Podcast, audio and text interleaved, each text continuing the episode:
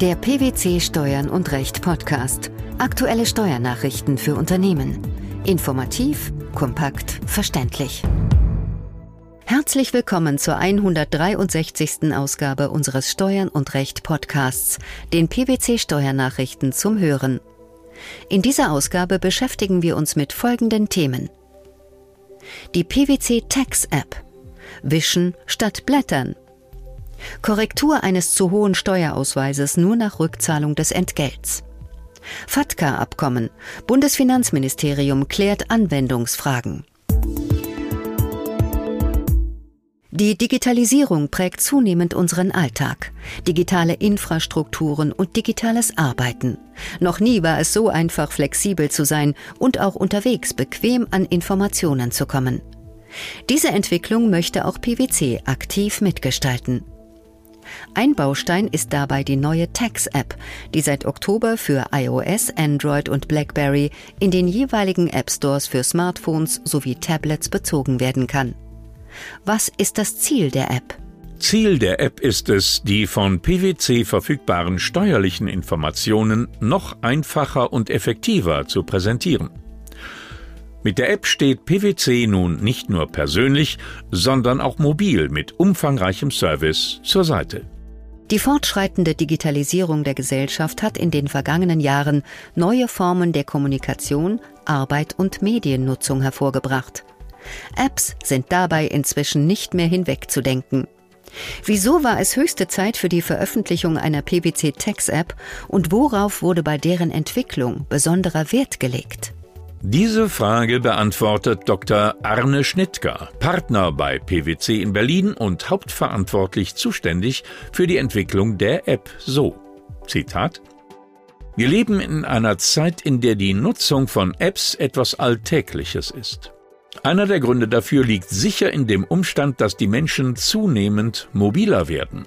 Es ist mittlerweile selbstverständlich, dass man zu jeder Zeit und an jedem Ort die Möglichkeit hat, an relevante Informationen zu gelangen. Es war daher an der Zeit, dass auch PwC sich diesen Anforderungen stellt. Mit der Tax-App gelangen Kunden an alle wesentlichen fachlichen Informationen von PwC schnell, benutzerfreundlich und unkompliziert. Zitat Ende. Der Wettbewerb in der digitalen Welt ist groß und Apps gibt es inzwischen wie Sand am Meer. Inwiefern unterscheidet sich die PwC Tax App von denen anderer Anbieter? Die PwC Tax App bietet Steuerwissen auf einen Klick. Was sie von der Konkurrenz unterscheidet, ist zum Beispiel der Bereich Exklusives der Tax-App, in der renommierte Kolleginnen und Kollegen von PwC meinungsbildendes Wissen speziell aufbereitet präsentieren.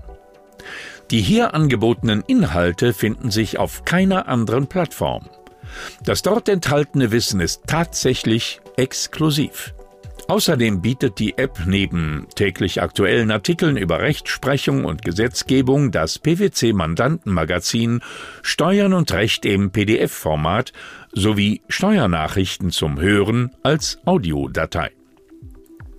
Damit können Reisezeiten und Autofahren sinnvoll genutzt werden. Zudem können alle wesentlichen steuerlichen Newsletter von PwC auf einen Klick digital bezogen werden.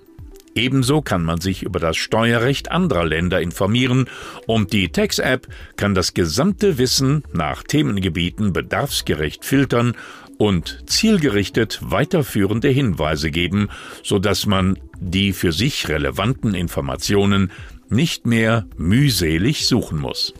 Worauf kommt es Ihnen bei der Tax-App besonders an? Hierzu sagt Arne Schnittger, Zitat, PwC steht seit jeher für besondere fachliche Qualität. Auch im digitalen Bereich greifen die Menschen nach Qualitätsprodukten. Eines dieser Produkte soll unsere Text-App sein. An diese werden daher hinsichtlich Inhalt und optischer Präsentation höchste Ansprüche gestellt. Damit bekommen unsere Kunden hoffentlich Lust auf die Beschäftigung mit dem Steuerrecht in digitaler Form und vielleicht auch Interesse an der Nutzung unseres analogen Beratungsangebots in Form des nächsten Mandantengesprächs. Zitat Ende. Voraussetzung für die wirksame Berichtigung eines zu hohen und dadurch unrichtigen Umsatzsteuerausweises ist die tatsächliche Rückzahlung des Differenzbetrags an den Leistungsempfänger.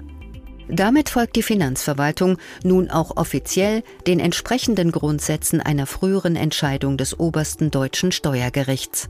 Worum ging es in dieser Entscheidung? Mit Urteil vom 18. September 2008 hatte der Bundesfinanzhof seine frühere Rechtsprechung aufgegeben.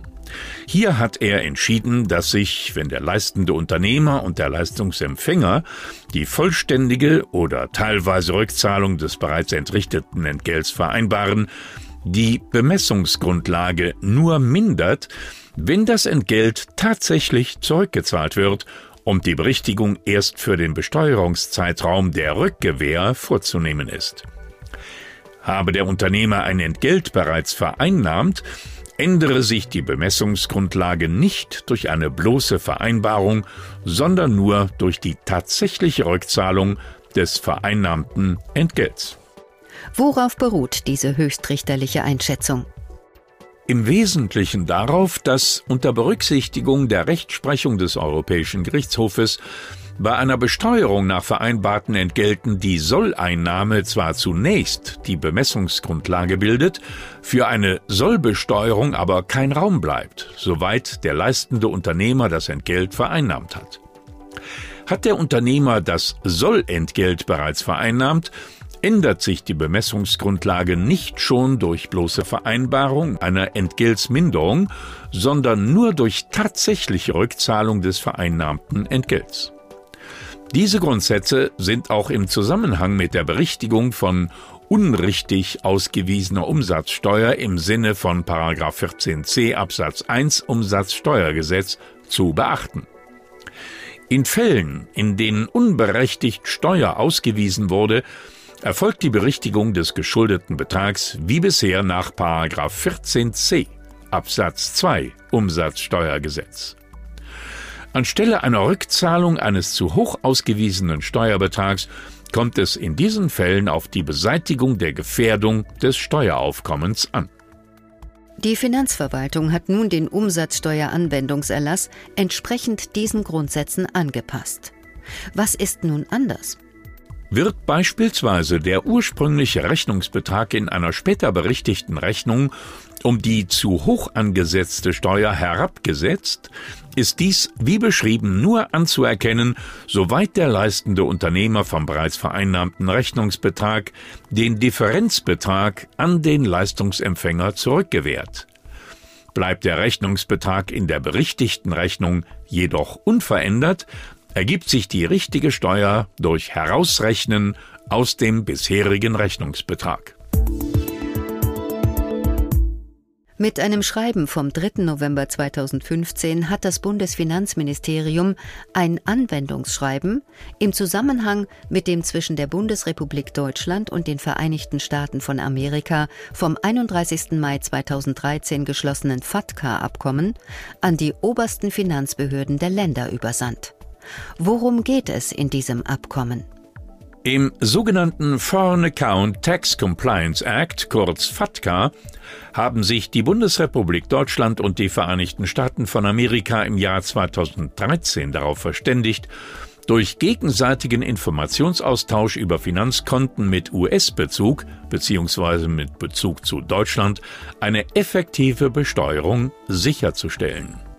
Welche Auswirkungen hat diese Vereinbarung? Meldende deutsche Finanzinstitute sind danach verpflichtet, sich bei der Bundessteuerbehörde der Vereinigten Staaten von Amerika, dem Internal Revenue Service kurz IRS, zu registrieren und die zu erhebenden Daten zu US-amerikanischen meldepflichtigen Konten an das Bundeszentralamt für Steuern zu melden. Dieses leitet die Meldungen sodann an den IRS weiter. Womit befasst sich in diesem Zusammenhang das angesprochene Anwendungsschreiben?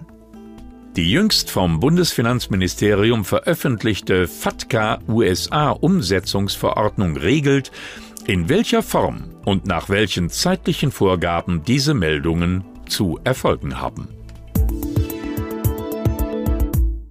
Die neue PwC Tax App, die Korrektur eines zu hohen Steuerausweises sowie das FATCA-Abkommen zwischen Deutschland und den USA. Das waren die Themen der 163. Ausgabe unseres Steuern und Recht Podcasts, den PwC Steuernachrichten zum Hören. Wir freuen uns, dass Sie dabei waren und hoffen, dass Sie auch das nächste Mal wieder in die PwC Steuernachrichten reinhören. Steuerliche Beiträge zum Nachlesen finden Sie in der Zwischenzeit unter blogs.pwc.de slash steuern